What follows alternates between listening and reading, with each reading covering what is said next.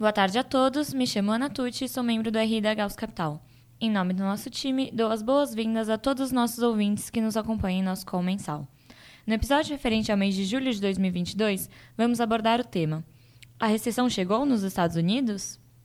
Participam comigo hoje nosso sócio e gestor do livro internacional, Matheus Abuchain, e nosso economista-chefe, Guilherme Atui. Antes de passar a bola para eles, vamos passar pelas rentabilidades.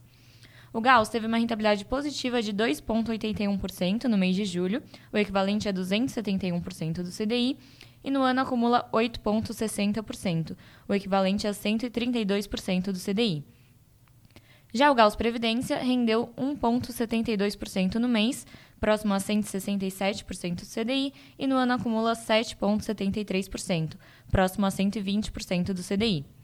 Olhando para o Gauss Panorama, o fundo teve uma rentabilidade positiva de 1,82% em julho, o equivalente a 176% do CDI, e no ano 7,81%, o equivalente a 120% do CDI. Já o Gauss Panorama Previdência rendeu 1,71% no mês de julho, próximo a 165% do CDI, e no ano acumula 8,02%, o equivalente a 123% do CDI.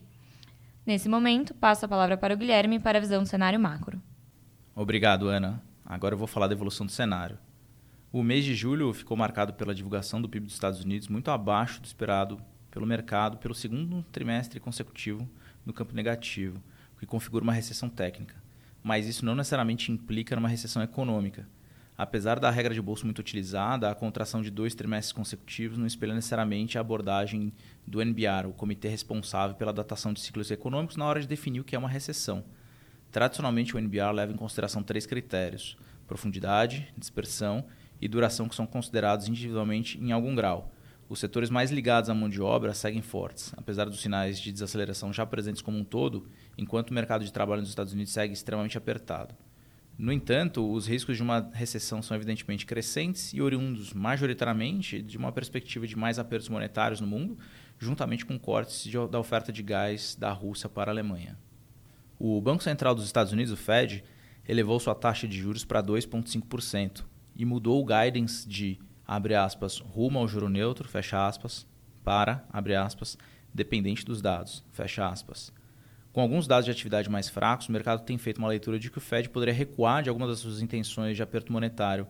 Apesar disso, os sinais vindos de vários dirigentes, inclusive do próprio presidente da instituição, Jeremy Powell, na coletiva de imprensa após a decisão de juros, sugerem que hoje o Fed tem uma maior preocupação com os riscos inflacionários do que com os riscos de desaceleração mais intensas da atividade. Em paralelo ao Fed, o Banco Central da zona do euro ECB surpreendeu os mercados com uma alta de 0,5 pontos percentuais, acima do esperado, após mais de 10 anos de taxas de juros negativas, mantendo-se aberto, inclusive, a mudar o ritmo caso seja necessário. Esse movimento de aperto de liquidez promovido pelos bancos centrais, somado ao anúncio da redução da oferta de gás pela Rússia em 50%, eleva a probabilidade de uma recessão na zona do euro nos próximos meses. Por fim, a visita da presidente da Câmara do Congresso norte-americano, Nancy Pelosi, a Taiwan abriu um novo flanco de atrito entre Estados Unidos e China, servindo de possível gatilho para uma mudança importante na relação entre os países. Até então, a China reagiu com ameaças e atividades militares ao redor da ilha, mas nenhuma ação mais forte direcionada aos Estados Unidos foi tomada por parte do país asiático. No Brasil, o mês foi menos agitado em decorrência do recesso parlamentar, mas a sinalização por todos os principais candidatos de que o auxílio de 600 reais deve ser permanente gerou um certo desconforto ao mercado de toda forma, esse benefício deve impactar positivamente o PIB de 2022, adicionando cerca de 40 basis points às projeções de crescimento. Apesar disso, enquanto as medidas anunciadas pelo governo seguirem reduzindo as expectativas de inflação de 2022 e piorando as de 2023, tanto o IPCA quanto o IPCA 15 de julho trouxeram surpresas baixistas mais intensas e itens relacionados à energia e combustível, além de uma própria redução que a Petrobras fez para cima de gasolina e devem ajudar, de forma geral, o Banco Central a encerrar seu ciclo em 13,75 pontos. Com isso, eu termino minha exposição e eu passo a palavra ao gestor de internacional, Matheus Abuchain. Matheus, a palavra é sua. Obrigado, Guilherme. Boa noite a todos.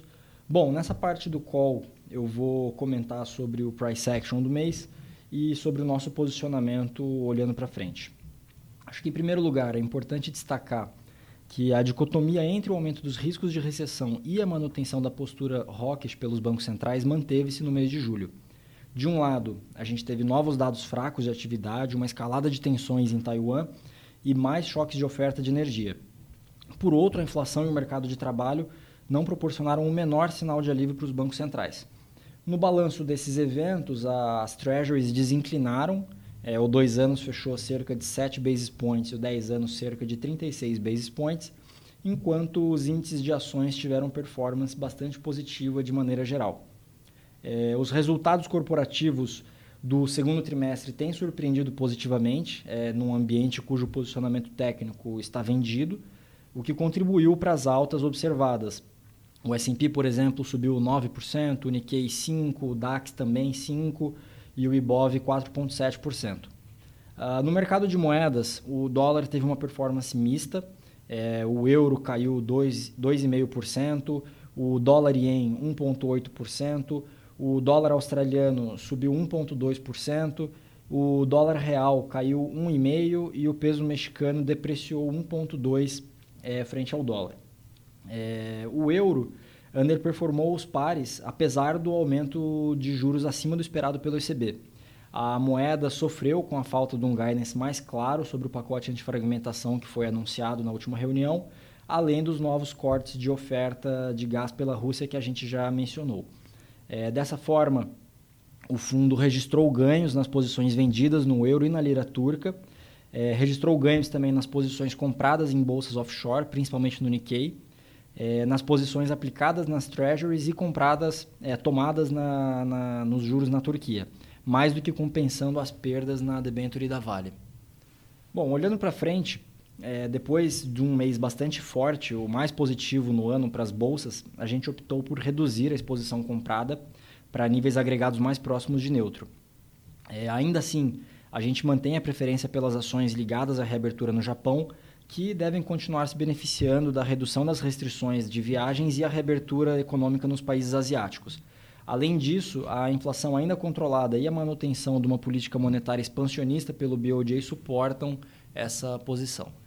No mercado de juros, a gente encurtou o duration das posições aplicadas da região longa para a região intermediária na curva dos Estados Unidos, é, tendo em vista a aproximação do fim do ciclo de altas e o enfraquecimento dos dados de atividade.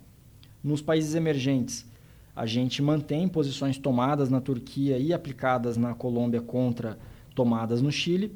É, mesmo depois do movimento que a gente observou em julho, a taxa terminal precificada na Colômbia ainda parece bastante elevada quando comparada com a chilena. Na Turquia, o Banco Central divulgou o relatório trimestral de inflação com revisões altistas bastante significativas nas suas projeções de inflação. É, apesar das projeções agora bem mais próximas do mercado, é, eles não anunciaram novas medidas para conter essa alta desenfreada de preços. É, o dado corrente atingiu 79,6% ao ano na última divulgação. E isso aliado ao aumento do salário mínimo no começo do mês, é, corroboram nossas posições vendidas na lira turca e tomadas na região intermediária da curva de juros. No mercado de moedas, a gente reduziu a posição comprada em dólar global, é, apesar de ainda manter uma posição net comprada aqui, e possuímos posições vendidas no yuan chinês e no iene japonês. É, o Banco Central da China, o PBOC e o BOJ, eles têm mantido os vieses de política monetária mais dovish do que os pares, por exemplo, o PBOC promoveu cortes de juros e promoveu injeções de liquidez em 2022, enquanto o BOJ reafirmou o Yield Curve Control em todas as oportunidades em que ele foi testado pelo mercado nesse ano. E por fim, em relação ao Brasil, é, com a aproximação do fim do ciclo de altas e a máxima do IPCA provavelmente no retrovisor, a gente mantém as posições aplicadas na região intermediária da curva. Além disso, a gente aumentou a posição comprada no real e mantemos as posições compradas na debênture participativa da Vale e em ações selecionadas com hedge no índice. Uh, com isso eu termino a minha exposição e devolvo a palavra para a Ana. É, obrigado.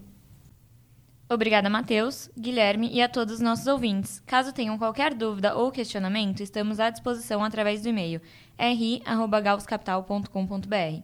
Não deixem de nos seguir nas nossas redes sociais, LinkedIn, Instagram e Twitter. Caso ainda não seja um cotista do Gauss, é possível investir acessando o nosso site www.gauscapital.com.br. Boa tarde a todos e nos vemos nos próximos episódios do nosso podcast mensal.